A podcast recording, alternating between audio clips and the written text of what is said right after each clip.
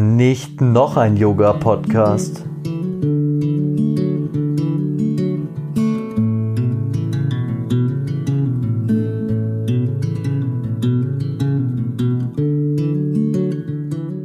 Du musst deine Pflicht tun. Du musst jetzt aufstehen, du bist als Krieger geboren, du musst für die gute Sache eintreten, du darfst jetzt nicht Schwäche zeigen, du musst jetzt deinen Weg gehen.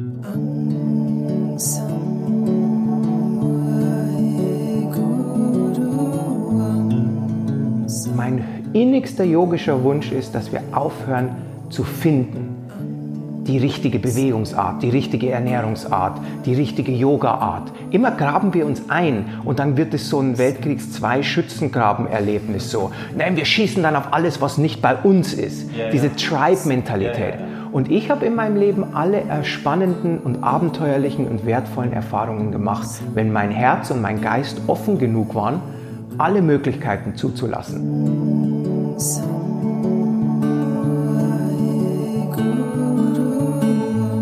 Und ich finde es faszinierend, dass wir im Jahr 2020 immer noch Leuten zuhören, die auf diese Goals bestehen. Zielorientierung ist alles und Motivation, so Sachen, die ich beide überhaupt nicht akzeptieren kann, weil Motivation ist für mich eine Nicht-Entität, weil manchmal ist man motiviert, manchmal nicht.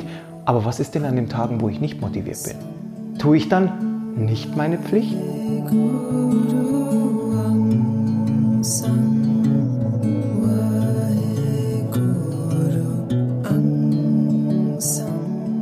Hey, willkommen bei Nicht noch ein Yoga Podcast. Ich bin der Yoga Dude Thomas und in dieser Folge spreche ich mit Robert Ehrenbrand. Robert ist Musiker, Yogalehrer, Buchautor und auch Werbepsychologe. Und wir sprechen über Gott und die Welt, wir sprechen über Roberts neues Buch, wir sprechen über Motivation und wir sprechen auch über das Kämpfen, nicht nur über Kampfsport, also wirklich über kämpfende Yogis. Ich wünsche dir viel Spaß beim Zuhören.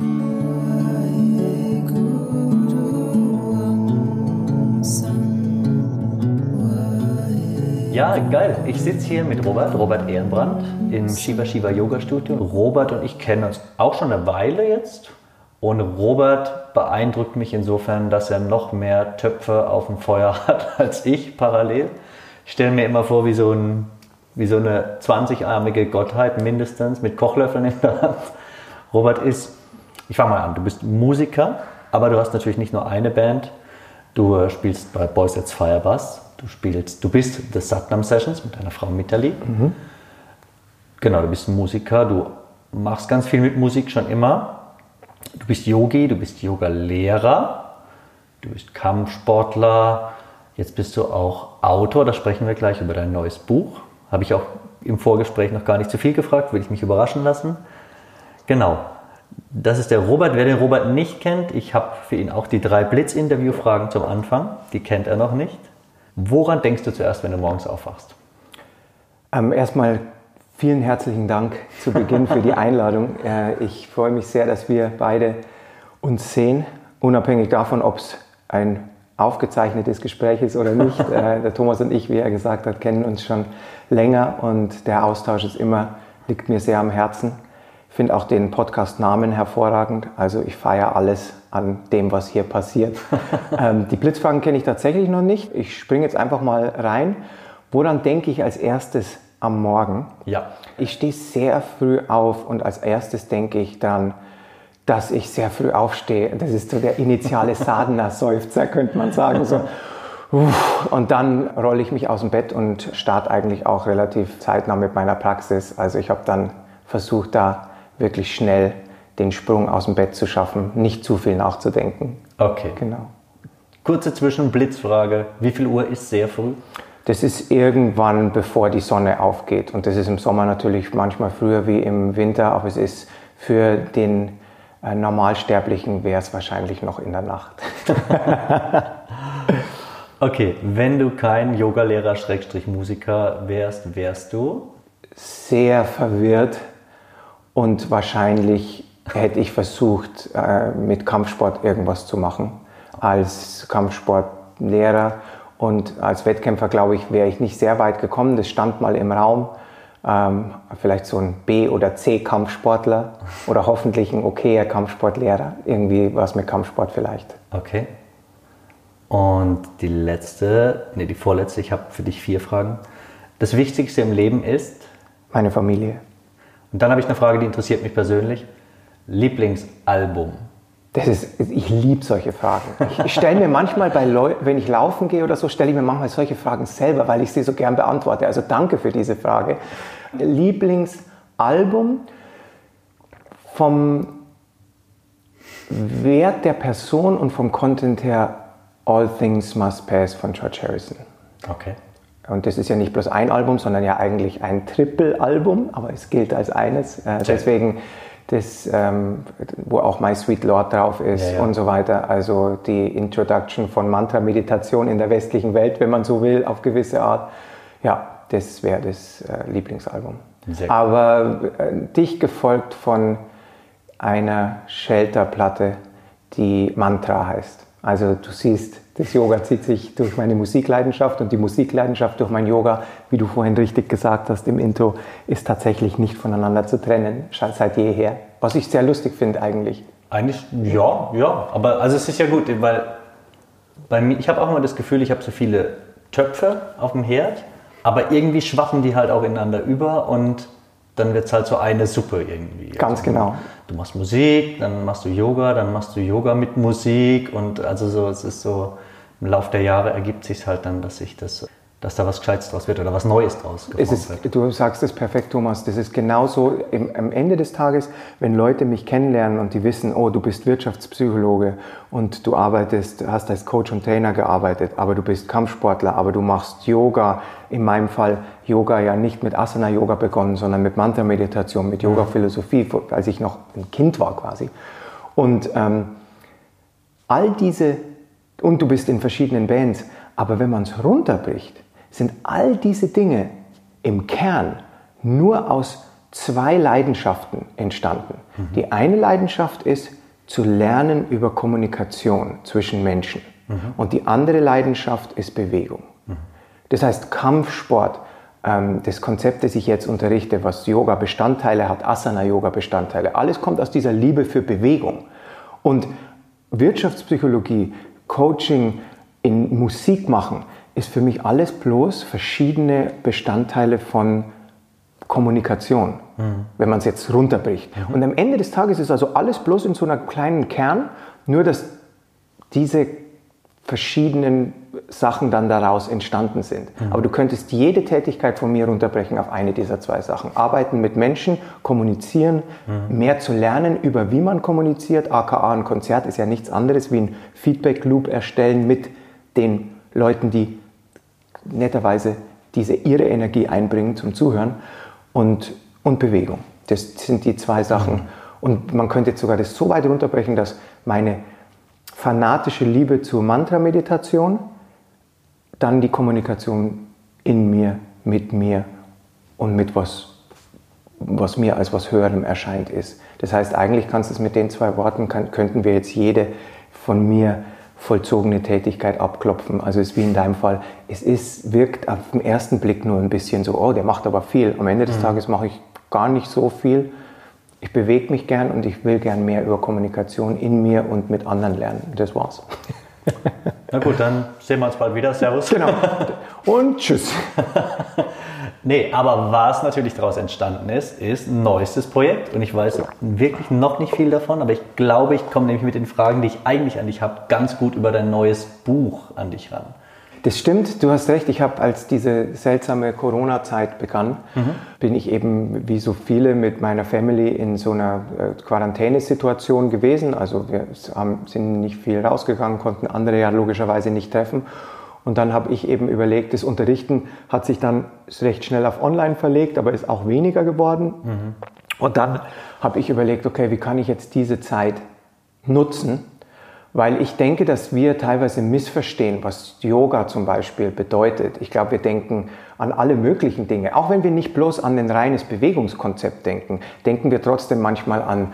Ähm, Leute denken an ja, Erleuchtung erlangen oder so Sachen, die mir ehrlich gesagt nicht so viel geben, weil ich mir denke, das ist nicht unsere Aufgabe, zumindest nicht in meiner Inkarnation jetzt. So mhm. Erleuchtung, das wird in diesem Leben mir nicht passieren. Mir geht es eher darum, dass Yoga ist für mich eine ähm, Modalitäten oder Technologien, die mir helfen, auf Herausforderungen zielführend zu reagieren. Mhm. Das ist meine Definition von mhm. Yoga. Meine Definition von Yoga wäre dahingehend auch, den Prozess vom Leben wirklich wahrzunehmen, ohne diese ständigen Beurteilungen von Dingen. Die Person mag, Thomas liebe ich, den anderen Yogalehrer hasse ich, das mag ich, das, die, die Art von Yoga.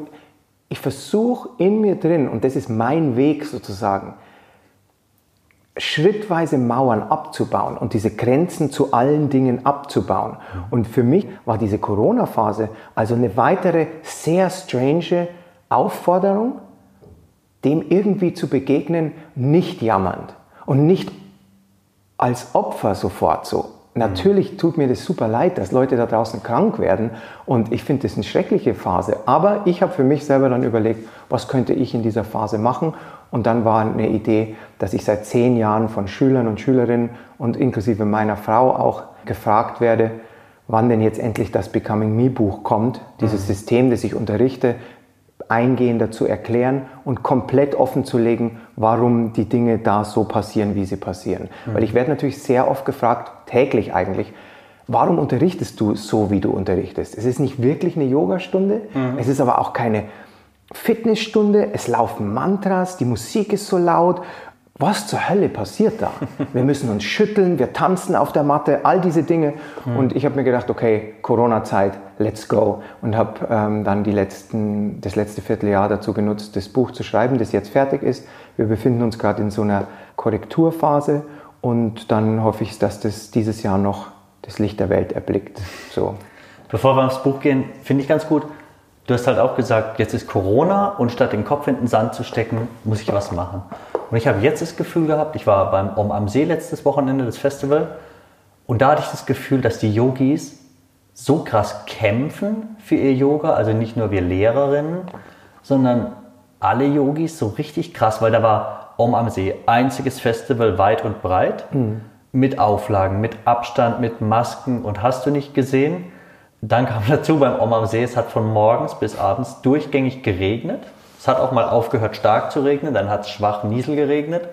Und die Yogis, ich habe dann abends, ich habe eine der letzten Klassen unterrichtet, die waren alle so gut drauf und so glücklich und ich hatte das Gefühl, dass alle so kämpfen, so dass sie da durchgehen und Corona, egal, Maske, klar ziehe ich auf. Schlechtes Wetter gibt's nicht, ich ziehe mir einen Pulli an und so. Und dass jeder so in so einem Kampfmodus ist gerade und sich sein Yoga weiter erkämpft. Also wir Lehrer auf einmal haben wir, hatten wir ja schon online etc. gemacht und uns angepasst und die Studios neu ausgerüstet. Aber auch die Schüler, so die Yogis an sich, dass die hart im Kämpfen sind. Und das hat mich dann doch, doch eigentlich schon überrascht, weil man jetzt uns Yogis vielleicht nicht unbedingt diesen Kampfgeist nachsagt, aber ich habe das Gefühl, jeder hatte so das Bedürfnis jetzt, ich muss jetzt aufstehen und wenigstens mir mein Yoga erhalten in dieser Zeit. Thomas, es ist wunderschön, dass du dieses Beispiel bringst, weil das ist zum Beispiel was, was mir unglaublich wichtig ist, seit Jahrzehnten eigentlich, dass mein Verständnis von Yoga, und ich habe das übrigens nicht, ich möchte diese Sachen nicht verstanden wissen, als dass ich finde, alles, was ich sage, ist allgemeingültig so. Jeder darf denken, was er will. Ich habe keine Position, ich habe nur Gedanken zu einem Thema, das mich schon ein Leben lang begleitet. Und meine Hauptinspiration auf meinem Yoga-Weg, der eben lange vor Asana-Yoga habe ich mit Mantra-Meditation als sehr junger Teenager angefangen. Und von Tag 1 war meine Hauptinspiration die Bhagavad Gita. Und wer die Bhagavad Gita, die meisten von deinen Hörern werden das Buch kennen, diesen aus der Mahabharata rausgenommene Epos auf dem Schlachtfeld in Kurukshetra. Das ist wirkliches Schlachtfeld in Indien.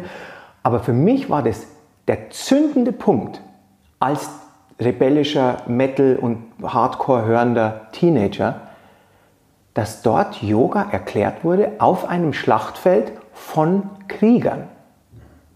Und das hat mich, hat komplett ab dem ersten Berührungsmoment mit Yoga in Anführungszeichen, hatte ich sofort diese Warrior-Kultur mhm. mit einfließen. Weil alles, was in der Bhagavad Gita, der menschgewordene Gott Krishna spricht da mit seinem Freund und Schüler Arjuna auf einem Schlachtfeld und für die Leute, die die Bhagavad Gita nicht kennen, super kurz, der Krieger Arjuna möchte nicht kämpfen, setzt sich auf dem Schlachtfeld hin, weil er auf der gegnerischen Seite sehr viele Familienangehörige und Verwandte sieht. Das wird zu weit führen. Da gibt es eine Familienhistorie, das ist Mahabharata, das ist ein Epos mit 18.000 Versen. Also wer viel Zeit hat in der Corona, in der andauernden Corona-Zeit, könnte sich da mal reinstürzen. Warum kämpft Arjuna gegen seine Verwandten? Aber wichtig war für mich eben, als er sich hinsetzt und praktisch sagt, hey, das ist alles doch scheiße, ich bin Yogi, ich sollte in den Wald gehen und meditieren, ich paraphrasiere jetzt übrigens. Mhm. Ähm, und dann kommt die Antwort von Gott, von Krishna, der sagt, und das hat mein damals mit, mit 14 oder wann auch immer ich das das erste Mal gelesen habe, war, ich war völlig verwirrt, weil ich dachte natürlich, der sagt, du hast recht, sei friedlich, meditiere, zieh dich zurück, überlass den Bösen, auch wenn es deine Familienangehörigen sind, das waren die Bösen, die anderen, überlass denen dieses Schlachtfeld. Und die Antwort, die kam, ist komplett anders wie das, was ich mir zurechtgelegt hatte als Teenager, nämlich er sagt, Du musst deine Pflicht tun. Du musst jetzt aufstehen, du bist als Krieger geboren, du musst für die gute Sache eintreten, du darfst jetzt nicht Schwäche zeigen, du musst jetzt deinen Weg gehen. Nicht für Ego, nicht für, damit du als großer Krieger glorifiziert wirst, sondern du musst deinen Weg gehen, weil das deine Verpflichtung auf diesem Planeten ist. Und das war der Grundstock von meinem Yoga-Verständnis. Und deswegen ist es so schön, was du sagst, dass dieses, glaube ich, dass das so ein bisschen als was Softes, oder Schwaches oder so wahrgenommen wird. Yoga philosophisch ist eigentlich Yoga das Kämpferischste, was es gibt. Sich aus nicht selbstabsorbierten Gründen trotzdem den Herausforderungen des Lebens zu stellen. Mhm. Und damit erkläre ich vielleicht auch ganz kurz, sorry für diesen Mini-Exkurs, nee, nee, aber damit erklärt sich vielleicht auch diese Definition von Yoga, die ich vorher gesagt habe. Ja. Ich habe das als was sehr Kämpferisches immer verstanden und verstehe es auch immer noch so. Und deswegen finde ich es schön, dass deine Geschichte von Om am See auch zeigt, dass das, sich das ein bisschen durch diese Community zieht und ich finde, das darf ruhig noch ein bisschen mehr werden. Ja. Ähm, weniger jammern, mehr Proaktivität, mehr lösungsorientiert ähm, anstatt problemorientiert und dann bin ich da voll, äh, bin ich da voll mit dabei mit dem Verständnis dieser Yogis, die quasi sich da durchkämpfen durch diese seltsame Situation. Ja. Da muss es nicht bloß um Yoga gehen, da geht es auch um die innere Frequenz. Weißt ja, ja. Fühle ich mich niedergedrückt von, von dieser seltsamen Situation oder finde ich, ganz ehrlich, Thomas, ohne diese Corona-Zeit hätte es dieses Becoming Me Buch auch auf, in Zukunft nicht gegeben. Ja, ja. Ist, ich hatte es immer vor. Ich habe es versprochen meiner Frau schon seit, wie gesagt, zehn Jahren. Aber es war einfach zu viel anderes zu tun. Das heißt, freue ich mich darüber, dass Corona gibt? Selbstverständlich nicht. War es in meinem spezifischen Fall allerdings ein verstecktes Blessing, damit ich endlich mal Zeit hatte, mich um diese Sache zu kümmern, die schon so lang wie so ein literarisches Damoklesschwert über mir hängt? Absolut. Hm. Ja, geil. Also mit dem Kämpfen, ich denke, es ist nicht nur Corona, es ist nicht nur Oma am See. Ich wünsche mir, dass die Yogis das auch mitnehmen, noch stärker. Ja. Oder wir Yogis, wir alle, mich wir eingeschlossen. Alle, mich auch eingeschlossen. Dass wir halt auch jetzt in Zukunft weiter sagen, okay, da ist irgendwas nicht richtig oder irgendwas stört, dann muss ich halt dafür kämpfen, dass es richtig ist. Und nicht mit Worten kämpfen, sondern durch Vorleben oder durch Leben, durch Praktizieren. Das wünsche ich mir schon, dass der Yogi mehr seinen Krieger in sich entdeckt. Und ich glaube, das ist genau wie du es wunderschön formuliert hast. Man kämpft nicht mit Worten. Man streitet mit Worten. Man debattiert mit Worten. Aber man leitet sich nur oder leitet andere nur durch seine eigenen Taten. Das ist das Einzige, was zählt. Weil deine Frequenz, deine Energie ist spürbar. Du kannst zu jemandem sehr freundlich sein, aber wenn du die Person nicht magst, ist die Chance groß, dass die Person das fühlt. Auf jeden Fall. Und, jeden und ich Fall. glaube genauso, wir müssen mal runterkommen von diesem uns eingraben in Positionen, das wäre übrigens eine weitere Definition, was Yoga in mein Leben getragen hat, zu versuchen, nicht ständig Gabenkämpfe zu führen. In mir und aber auch mit anderen. Hm. Ganz unterschiedliche Kontexte fördern ganz unterschiedliche Positionen zutage und wie die Gedanken und Emotionen in uns ändern sich die auch gern mal. Schwierig wird es, wenn ich mich festklammer an einer Position, nichts mehr anderes gelten lasse, diese Offenheit verliere. Hm. Das habe ich gerade so ein bisschen unzulänglich mit Mauern abbauen in mir beschrieben. Ja, ja. Einfach die Offenheit zu behalten, das Leben als Prozess sich entfalten zu lassen, inklusive der weirdesten Sachen, wie zum Beispiel einem Virus, den außer dieser Schriftsteller keiner vorhergesehen hat. Da gibt es doch dieses Science-Fiction-Buch, wo, wo der Wuhan-Virus war und so. Ähm, aber ich denke, dass genau das, wie du sagst, diesen Kampf um die innere Frequenz, um seine beste Inkarnation, das ist der Weg. Und der Weg, den kann man sehr gut begleiten durch Körperarbeit. Aber der Weg ist nicht Körperarbeit. Der Weg transzendiert alles, was wir machen. Unsere Worte, unsere Taten, wie wir mit unseren Familien umgehen, wie wir in unserer Community leben und am Ende des Tages, wie wir mit uns selbst reden. Und ich glaube, dass ähm, diese Phasen, diese Herausforderungen, kollektiv und auch persönlich, können tatsächlich dabei helfen, dass wir resilienter werden, dass wir weniger ins Trauma verfallen, dass wir uns weniger gehen lassen. Mhm und somit eigentlich stärker werden. Sie bieten das Potenzial. Was dann daraus entwächst, müssen wir jetzt alle beweisen, jeder einzelne von uns. Aber ich glaube schon, dass solche schwierigen Phasen eine Menge an Selbsterfahrungspotenzial bieten. Hm. Glaube ich. Definitiv, ja. Zurück zum Buch. Yes. Es ist Korrekturphase. Mhm. Es kommt vielleicht noch dieses Jahr unter den Weihnachtsbaum. Genau. äh, toi, toi, toi. Erzähl, du hast endlich den Tritt in den Arsch bekommen von einem mhm. Virus, dich hinzusetzen und das zu schreiben. Und du hast auch mal, du hast mir bei unserem letzten Treffen gesagt, du hast einfach angefangen zu schreiben und nicht mehr aufgehört. Genau. Da bin ich schon mega neidisch. So, also es war, es war tatsächlich so, ähm, genau wie ich es dir geschildert hatte bei unserem letzten Treffen. Ich hatte jahrelang mit dem Gedanken gespielt, einfach weil zu Recht die Leute zu mir kommen und sagen, Robert, irgendwie ist es anders, wie du unterrichtest, deine Stunden sind anders, die haben Bausteine, dann mache ich da eine Kampfsportbewegung, aber da soll ich plötzlich die Wand anschreien und da, was zur Hölle passiert hier? Das einzige, der Konsens war, die Stunden sind wilder wie alles, was sonst in den Studios passiert mhm. und lauter. Unterschreibe ich, ja. Aber, aber am Ende des Tages wusste niemand, die Verweise, die ich in einer 60 oder 90 Minuten Stunde oder selbst bei einem Seminar machen kann, ich kann auf bestimmte Punkte dieser spezifischen Energiearbeit, wie ich sie unterrichte, eingehen, aber es würde zu weit führen, das Konzept auszurollen, wirklich. Das heißt, selbst bei einem Masterclass, bei einer Masterclass, wie ich hier im September auch, wo ich mich sehr freue, bei dir im Studio im, äh, habe, eine Becoming Me Masterclass, ich kann in zwei, drei Stunden nur so weit einsteigen.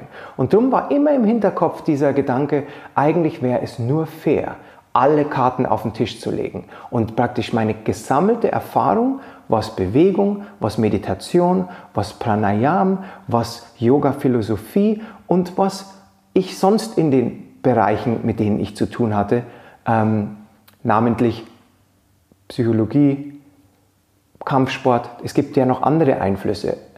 Einfach die Karten auf den Tisch zu legen. Und um ehrlich zu sein, ich habe dann mich hingesetzt, ohne Gliederung, ohne alles. Mhm. Und habe am Tag 1 angefangen zu schreiben.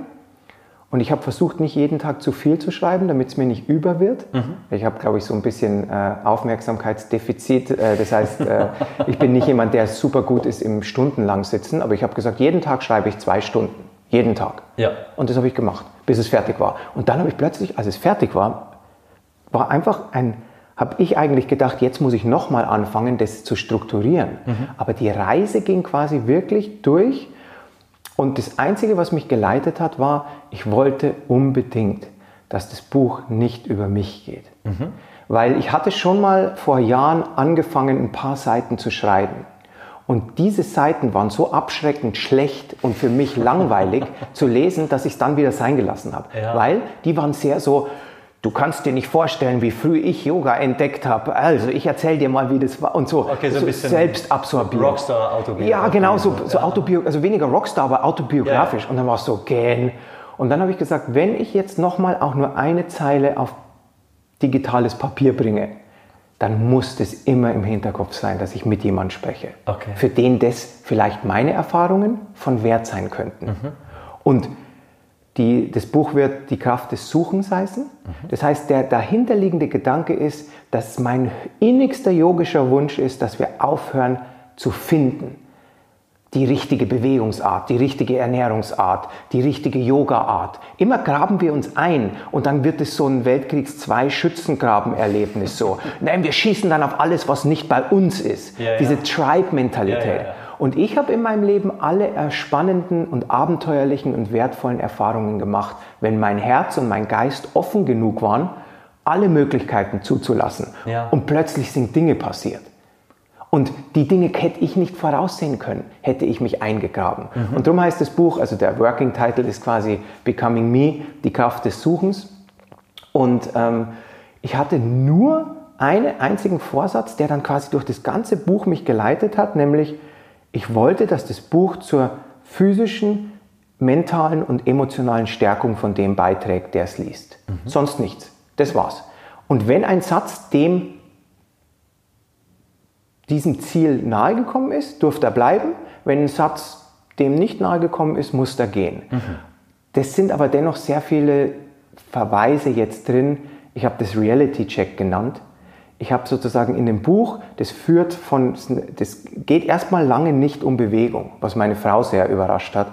Das heißt, das Buch geht erstmal in diese grundsätzlichen Überlegungen. Mhm. Und Bewegung kommt dann erst später und dann rolle ich quasi das ganze Becoming Me-System auf, so dass meine Frau beim Lesen gesagt hat, dass sie findet, es gibt schon fast zu viel Preis eigentlich. Und ich habe gesagt, nee, nee, das soll alles preisgeben. Okay. Ich will keine, nichts zurückhalten. Jemand könnte sozusagen dann so eine Stunde wie ich geben und hätte das komplette Verständnis drüber. Okay. Also ich habe einfach gesagt, ich halte nichts zurück und ohne Gliederung ist dann nur mit diesem einen Ansatz, dass ich möchte, dass das einen umfassend stärkt und dass es um den Leser geht oder die Leserin, ähm, ist dann dieses ganze Buch entstanden. Und es hat sich tatsächlich im Nachgang so angefühlt, wie wenn ich es nicht geschrieben hätte. So. Das dass das cool äh, gechannelt ja. wurde. Wie wenn du ihn Noel Gallagher fragst, wie zur Hölle schreibt man Don't Look Back in Anger? Und er wird dir sagen, ich war besoffen als Sozialhilfeempfänger in irgendeinem East London Mini oder East Manchester Mini Raum und es hat sich so angefühlt, wie das das Lied schon da war. Mhm. Das soll nicht heißen, dass mein Buch auch nur annähernd so gut ist wie ein Oasis-Song. Das soll nur heißen, es hat sich nicht angefühlt. Der Prozess. Das war nicht gezwungen. Und schreibst du so auch Musik?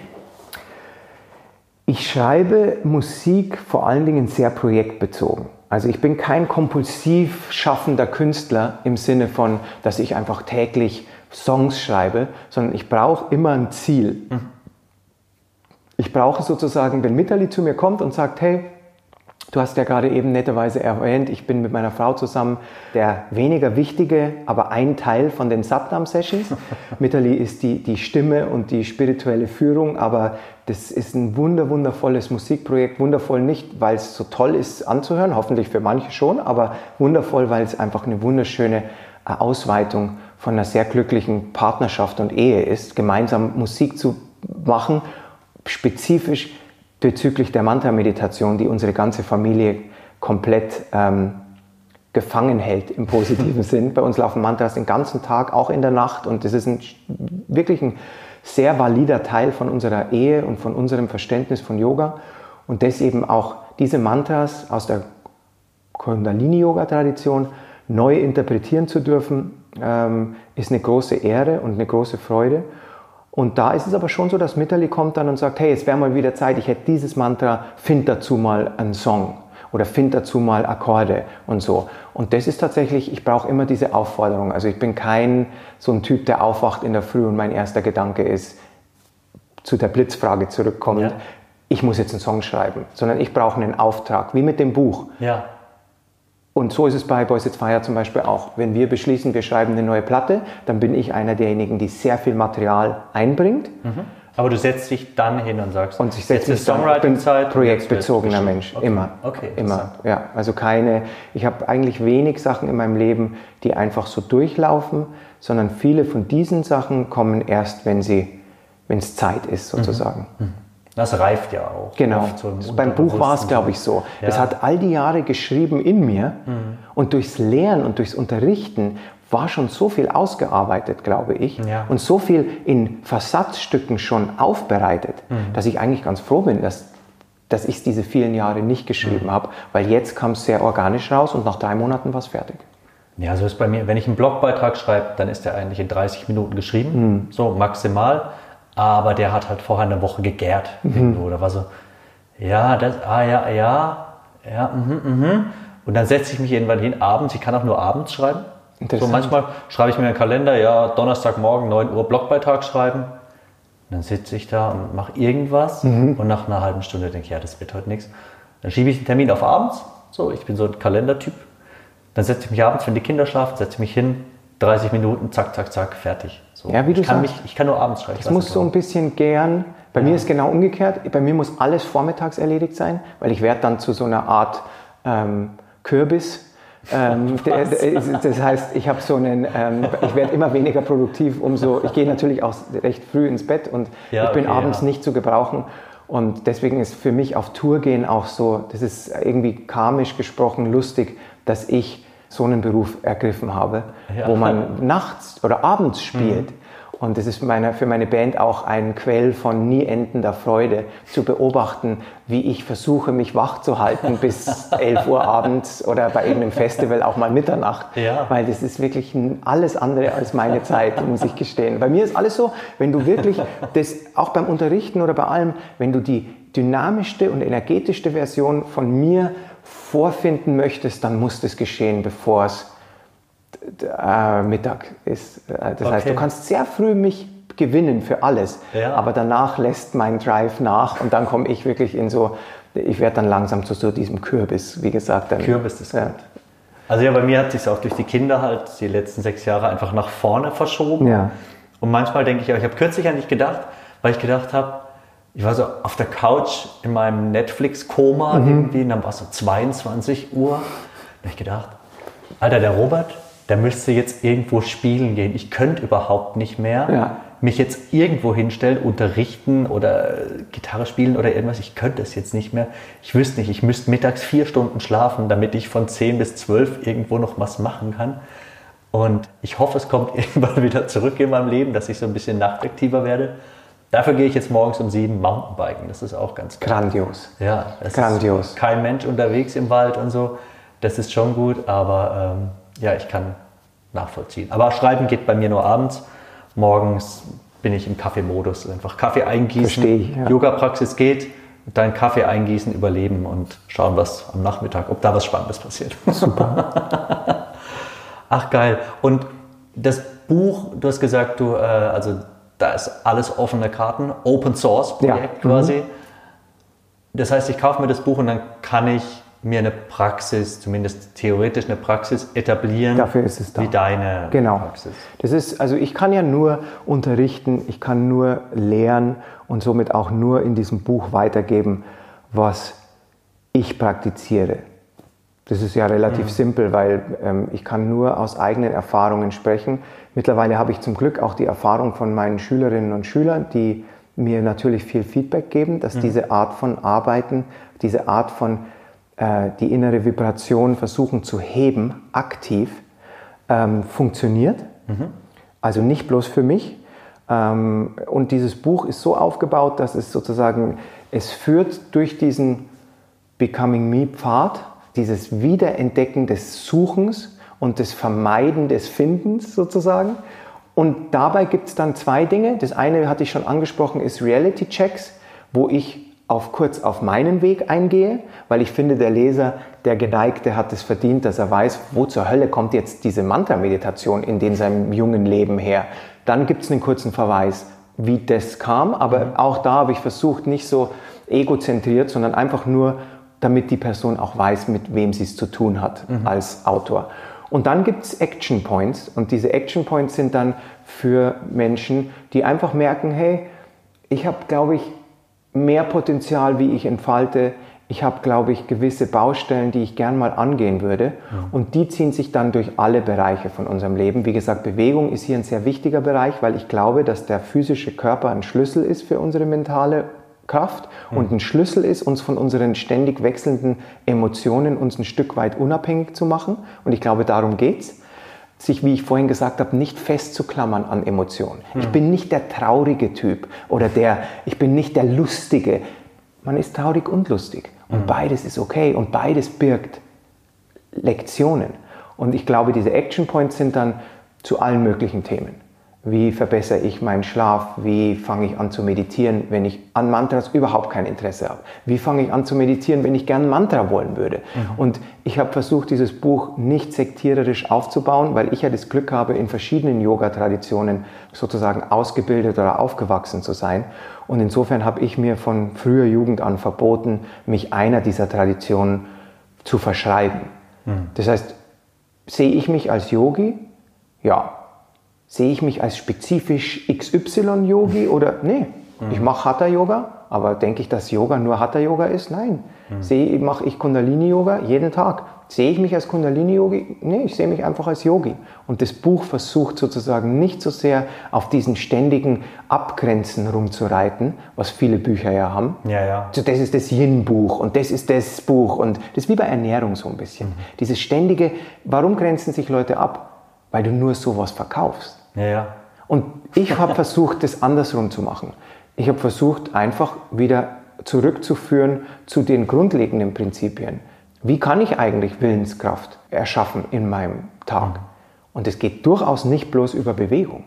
Und wie kann ich zum Beispiel Meditation aufarbeiten? Ist dieses sich still hinsetzen und die Augen schließen und hoffen, dass irgendwas passiert, wirklich für unsere westliche Zeit die beste Art zu meditieren? Auch darüber würde ich ein ganz großes Fragezeichen hm. äh, stellen. Und einfach so meine Gedanken zu all diesen Themen. Und es hat riesen Spaß gemacht, weil es natürlich am Ende des Tages ist es ja nur ein Dialog mit dir selber. Das heißt, es sind einfach Erinnerungen, worauf, mein, das, worauf das Fundament von meinem Leben fußt. Und insofern war das eigentlich ganz einfach, das zu schreiben, weil es war eigentlich eine, eine, eine laute, mir selbst entgegengerufene Erinnerung, worauf es in meinem Leben ankommt was ja, ich von mir erwarte. Und wenn die Frequenz sinkt, wie kann ich sie wieder einsteuern und somit meine eigene Realität erschaffen? Und ich glaube, dieses Becoming Me-System ist nichts anderes wie ein Aufruf dazu, mehr die eigene Realität zu erschaffen und ein klein bisschen mehr zu zelebrieren. Mehr ist es nicht. Da gibt es keine Geheimnisse. Sehr gespannt. Kein geheimes Mantra. Ich bin sehr gespannt. Ich bin ein bisschen neidisch auf deine, auf deine Output-Frequenz, muss ich mal sagen. Also hey, aber das bleibt ja noch zu abzuwarten. Vielleicht, wenn du es ah. liest, ist es so, dass du denkst, naja, das hätte ich jetzt auch schreiben können in drei Monaten. Quantitativ. da bin ich schon sehr neidisch. Also mein Buchprojekt stockt seit immer, so, weil mhm. ich bin Blogger und natürlich muss ich ein Buch schreiben. Das steht auf der das steht im Es wäre sehr schade, wenn nicht, Thomas, weil du hast wirklich einen Weg mit Worten, der, glaube ich, viele Leute, inklusive mir, erreicht. Und du hast eine sehr transparente Art zu kommunizieren. Und es wäre sehr schade, wenn ich hoffe auf dieses Buch, wenn ich das hier mal als, als zukünftiger Leser anbringen darf. Es wird kommen. Aber es ist gut, wenn es noch eine Weile dauert, weil ich hatte jetzt auch dann während Corona gedacht, ich schreibe jetzt dieses Buch. Jetzt ist jetzt Zeit und ich habe das Konzept ungefähr schon 15 Mal umgeworfen, was in diesem Buch passiert. Hm. Und dann habe ich mich nochmal hingesetzt und habe geschaut erstmal, was gibt es eigentlich so an Yoga-Büchern? Hm. Dann habe ich so Amazon, Yoga-Bücher, weil du halt auch sagst, es gibt schon das Yin-Buch. Nee, es gibt 4000 Yin-Bücher. Hm. Es gibt sogar mehrere Titel, die heißen Yoga für den flachen Bauch hm. oder so ähnlich. Also es gibt sogar für einzelne Muskelgruppen gibt's Bücher. Und dann war mir klar, mein Buch heißt nicht noch ein Yoga-Buch. Grandios. Und um mich davon abzuhalten, mich dem stellen zu müssen, das jetzt endlich zu schreiben, habe ich dann kurz an den Podcast, nicht noch ein Yoga-Podcast gestartet, dass ich das Buch nochmal vor mir herschieben ja. kann. Und ich glaube, vielleicht ist es gut, wenn ich das Buch einfach so als Rentner irgendwann, als alter Mann, der ich eh schon bin, aber noch älterer Mann schreibe, mich hinsetze. Alt, aber sehr gut aussehend. Alt, aber immer noch irgendwie in Shape. Finde ich schon. Und er macht verdammt komische Geräusche beim Laufen. äh, genau, wenn mich das dann dazu bringt, einfach andere schöne Projekte zu machen, dann bin ich ganz glücklich, dass es das Buch nicht gibt. Aber es wird natürlich kommen. Und es ist gut so, weil wenn wir gerade von dem Prozess des Lebens gesprochen haben, ich glaube, dass wir an viele Dinge in unserem Leben zu verkrampft rangehen, mhm. zu verklemmt. Mhm. Bands, weil wir über Musik gesprochen haben. Mhm. Es passiert nichts Gutes, wenn du verklemmt an Marketingplänen festhängst. Aber wir haben gesagt, der Release kommt dann, weil da ist Weihnachten und dann. Ich spreche übrigens hier von wirklich wahren Gesprächen, die ich in meinem Leben schon nicht in den eigenen Bands zum Glück, aber mitbekommen habe. Leute versuchen kompulsiv, das ist ein bisschen, ich habe ja vorhin gesprochen, dass ich Wirtschaftspsychologie studiert habe. Und ähm, somit musste ich mich quasi bis zu einem gewissen Grad einfach auch damit auseinandersetzen, was so diese Coaches im betriebswirtschaftlichen Entitäten so von sich geben. Und ich finde es faszinierend, dass wir im Jahr 2020 immer noch Leuten zuhören, die auf diese Goals bestehen. Zielorientierung ist alles und Motivation, so Sachen, die ich beide überhaupt nicht akzeptieren kann, weil Motivation ist für mich eine Nicht-Entität, weil manchmal ist man motiviert, manchmal nicht. Aber was ist denn an den Tagen, wo ich nicht motiviert bin? Tue ich dann nicht meine Pflicht? Wenn ich weiß, dass mir ein Lauf gut tut, ein Mountainbike-Fahrt, mhm. wenn ich weiß, dass ich danach besser für meine Kinder da sein kann, weil ich einfach entspannter bin, weil ich die wundervolle Luft im Wald eingesogen habe, weil ich ein bisschen geschwitzt habe und dreimal auch ein Abenteuer mit einem Fast Crash erlebt habe. Wenn ich das weiß, ist dann Motivation wirklich der ausschlaggebende Punkt, ob ich mich aufs Radl schwinge oder nicht? Ich denke, es sollte nicht der Fall sein. Du weißt, was zu tun ist, um deine höchste Frequenz in dir zu erschaffen. In dem Fall vielleicht eine morgendliche Mountainbike-Fahrt. Aber wir leben auf einem Polaritätenplanet. Wenn ich jetzt sage, heute habe ich ein bisschen Schnupfen oder irgendwas. Ich fühle mich heute nicht danach, so intensiv Mountainbike zu fahren. Und dann zerbröckelt mein ganzer Tag deswegen ja, ich habe ja jetzt nicht meine Mountainbike-Fahrt, jetzt kann ich unmöglich ein guter UNO-Spielpartner für meine Kids sein. Dann ist es die andere Seite von der Medaille und ich glaube, der mittlere Weg hm. ist der, wo man hinzielen muss. Nicht abhängen von Motivation, aber nicht verspannen, wenn mal was anders kommt. Weil wie wir jetzt sehen, kollektiv als Gesellschaft, es kommt immer anders, als man denkt. Und ich finde, es ist jetzt langsam auch Zeit, dass wir das einfach einsehen. Und wer denkt, Corona ist das letzte Abgefuckte, was in unserem Leben passieren wird, kollektiv, ich befürchte nein. Die Yoga-Schriften sagen nein. Wir befinden uns im Kali Yuga, das ist übersetzt das Age of Quarrel and Hypocrisy, was wiederum äh, Zeitalter des Streits und sich verstellen heißt. Mhm. Ähm, heißt, keinen, der sich mit Yoga-Philosophie beschäftigt, dürfte es überraschen, dass wir in seltsamen Zeiten leben. Am Ende des Tages ist alles die Reaktion, die wir darauf abgeben, auf alles. Und ich glaube, im Fall, um auf dein wundervolles Buchprojekt zurückzukommen, ich glaube, die Herausforderung ist einerseits zu merken, wann ist es Zeit dafür und dann die Willenskraft aufzubringen, es durchzuziehen, mhm. aber andererseits nicht zu verklemmen, wenn man vielleicht intuitiv merkt, dass es noch nicht Zeit dafür ist. Mhm. Und ich glaube, das ist dieser Polaritätenplanet, mit dem wir zu tun haben. Es ist nicht immer eine Seite der Medaille. Und es ist nicht immer die andere Seite. Ich, ich für meinen Teil habe in meinem Leben gelernt, dass es oft dieser starke, bewusste Mittelweg ist und nicht diese Kompulsivität von was unbedingt tun müssen und alles hängt davon ab oder diese Schwäche, alles nur irgendwelchen Emotionen oder gefühlter Motivation zu überlassen. Weil ich glaube, wenn man das tut, kommt man nicht sehr weit. Und wenn man das andere tut, brennt man aus. In der Mitte, glaube ich, ist der Weg. Und damit habe ich fünf weitere Jahre Wartezeit gewonnen. Genau. Und damit äh, die 20 Euro für diesen Satz bekommst du nach dem Podcast. Shut up and take my money. Ich kaufe das Buch. Ich kaufe das Buch. Aber ich denke, das sind wirklich diese Themen, die wirklich einen Unterschied machen, ist endlich damit zurechtzukommen, wo ist dieser Weg. Weil jeder von uns hat so viel zu geben. Wenn wir uns erlauben, ein klein bisschen intuitiv zu arbeiten und ein klein bisschen intuitiv. Uns, und ich glaube, das gilt auch für uns als Lehrer in Bewegung. Es geht immer und immer wieder darum, wie gehe ich mit Herausforderungen um, wo finde ich Selbsterfahrung, die mich weiterbringt. Mhm. Und da kann ein Buch eine wunderschöne äh, Sache sein, da kann Unterricht geben eine schöne Sache sein. Es muss am Ende des Tages nur einer Sache gerecht werden, es, oder zwei vielmehr. Es muss authentisch sein und es muss um mehr gehen wie nur um einen selbst. Und dann ist es okay. Das gilt als Lehrer, das gilt als Ehemann, das gilt als was zur Hölle auch immer. Authentisch und anderen, den, den, den anderen zu helfen oder andere zu unterstützen, nicht bloß selbst absorbiert. Weil ich glaube, dass in Selbstabsorbiertheit liegt sehr viel von dem, was wir als Anxiety und Panikattacken und solcherlei Dinge in der Gesellschaft sehen. Ich glaube, dazu gehört eine gewisse sehr viel drüber nachdenken, wie es einem selbst geht. Und mhm. daraus kommt man sehr einfach raus, wenn man mehr an andere denkt. Mhm. Das löst nicht jedes Problem, aber es ist ein schöner Weg. So wie Bewegung ein Weg ist, Atmung ein Weg ist. Ich glaube, dass solche Projekte unglaublich schön gedeihen, wenn man sich einfach versucht, wie es in meinem Fall war, zu disziplinieren, dass es eben überhaupt nicht um mich geht, obwohl es von mir kommt. Und das hat mir sehr geholfen. Ja, das ist ein schöner, schöner Gedanke auf mhm. jeden Fall. Das ist ein sehr schöner Gedanke. Treffen wir uns nochmal, Robert. Ich habe es gerade, wir müssen über Authentizität sprechen. Ich will aber mhm. noch warten, weil das Wort jetzt immer noch so ein bisschen super gebast ist. Mhm. So. Wir warten, bis es sich ein bisschen abflacht. Mhm. Dann sprechen wir entspannt drüber.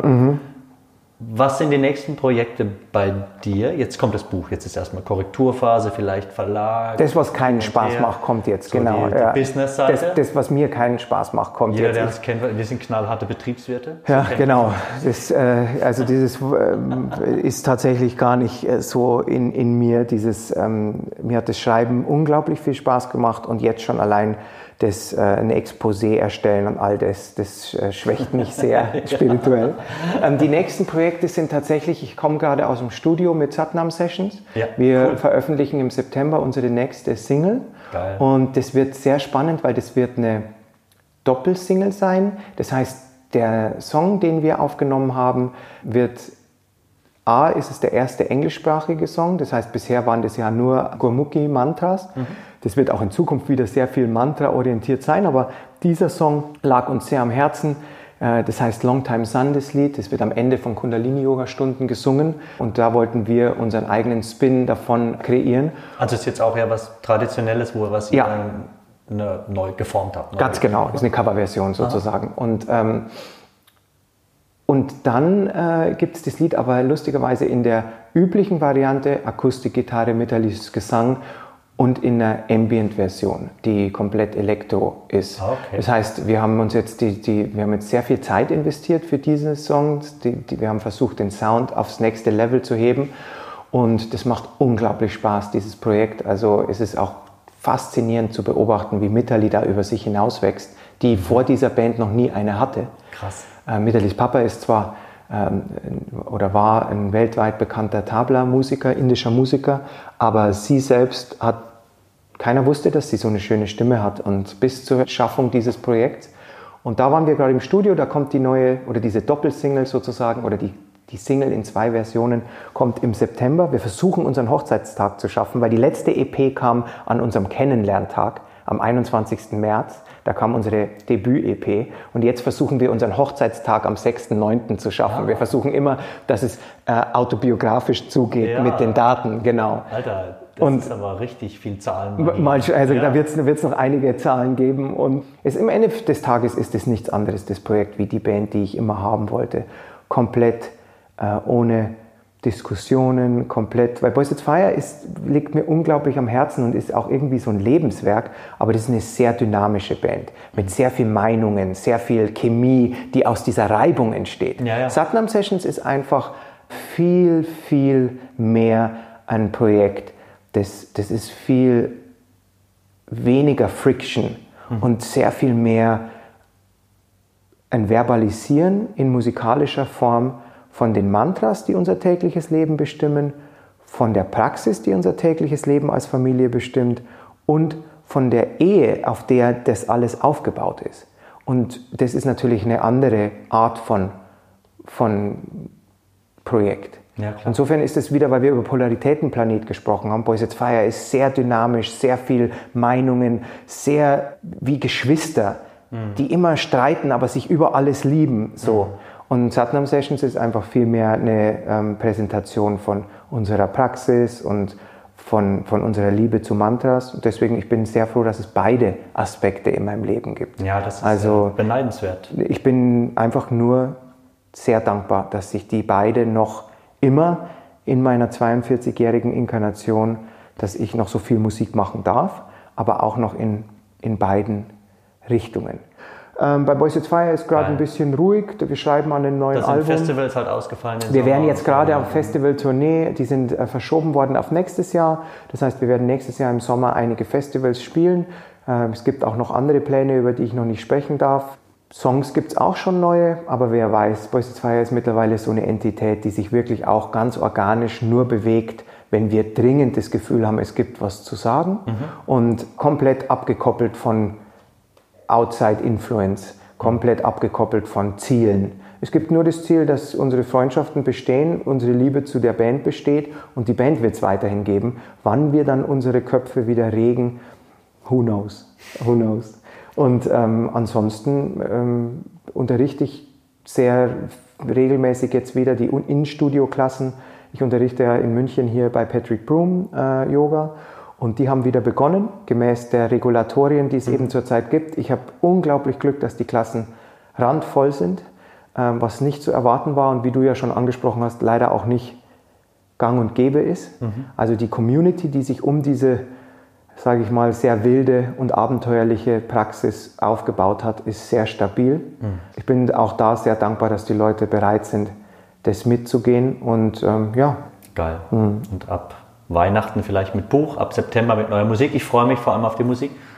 Vielleicht kommt ihr beide mal hierher und erzählt dann was zur Musik. Ich glaube, dass es sehr spannend wäre und ich glaube, dass gerade Mitterli, die, ähm, der eigentlich von uns beiden ein bisschen introvertiertere Teil ist, mhm. dass es unglaublich spannend ist, Mitterlis Sicht auf Yoga, auf Musik, die ist eine in unserer Familie spaßen wir immer ein bisschen, dass ich noch ein paar Runden vor mir habe, äh, inkarnationsmäßig. Aber Mitterli, glaube ich, die ist äh, relativ weit schon. Und eben aufzuwachsen mit einem Tablermeister, mit ihrem Erbe aus, aus der indischen Tradition. Ihr Papa kommt aus Bengalen. Ich könnte mir keinen interessanteren Gesprächspartner vorstellen wie sie. Das heißt, das wäre wahrscheinlich ein Podcast, wo ich sehr viel lauschen würde. Meine Frau ist da nicht ganz das so. Wäre ja was Neues. ja, das wäre etwas Neues. Ähm, und ich habe lustigerweise gestern eine Anfrage gehabt, wo jemand gesagt hat, er möchte unbedingt Mitterli interviewen zu Satnam Sessions. Und dann war natürlich ihre Reaktion so, ja, du musst da mitkommen, weil ich. Und ich glaube aber, dass da sehr, sehr viel Spannendes äh, zutage gefördert werden könnte. Also will sagen, ja, wir kommen gern und Kommt dann gerne. Gitarre hängt an lauschen wir meiner Chefin. sehr geil. Dann danke ich dir, Robert. Vielen Dank. Vielen, vielen Dank, Thomas. Für unser Gespräch und auch für alles andere. Und wünsche euch alles Gute weiterhin. Mit all den, diesen Töpfen auf dem Feuer. Genau. Wie sie schwappen. Und all, all diese, Töpfe, wo wir ja schon äh, eingangs eruiert haben, dass sie eigentlich nur sehr wenige Töpfe sind, nur in sehr viele Gläser, das dann gefüllt wird. Ja, ja, eigentlich sind es zwei bei dir. Genau. Ja, das ist äh, eine gute Erkenntnis für mich. Das ist eine gute. Ich forsche da mal, welche Töpfe bei mir ganz unten stehen. Genau, das nächste Mal dann gibt es eine Präsentation von, bei mir waren es Kommunikation und Bewegung. Und dann schauen wir mal, was beim Herrn Meinhof rauskommt an, an den, was ist der Kern dieser Geschichte irgendwie. Aber nee, von ganzem Herzen danke für die Einladung. Super Gespräch. Ich hoffe, wir hören und sehen uns bald wieder. Und an alle da draußen für ihre Zeit, äh, sich unseren Gedanken da ein bisschen die, die Zeit und Energie zu nehmen, unseren Gedanken da ein bisschen nachzuvollziehen. Auch das ist was, wo ich sehr dankbar bin, was ich nicht als selbstverständlich erachte. Gerade in der heutigen schnelllebigen Zeit, einer Person mal länger wie ein paar Minuten oder einem Clickbait-Satz zuzuhören, ist, finde ich, ein revolutionärer Akt. Und insofern ist dieser Podcast wichtig und richtig und ich freue mich auf die weiteren Episoden. Also an der Stelle auch danke dir für deine Arbeit, für die Yoga-Community. Ähm, ich glaube, wir brauchen dich dringend und dringender denn je, deine Stimme. Und no pressure, aber dieses Buch sollte doch mal kommen. das, mit den fünf Jahren, äh, das mit den fünf Jahren überlege ich mir nochmal. Danke, Robert. Satnam. Ciao.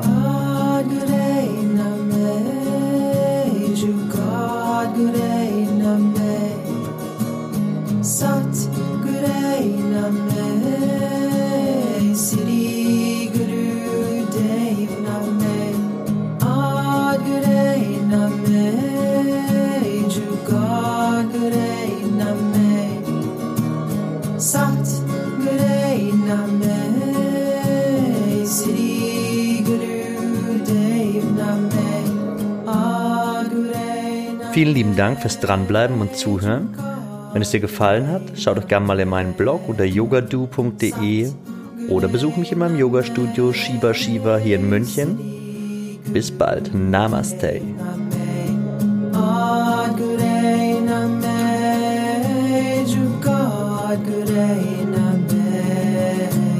Sat Gure Name Sri Güney Namay, to God, Güney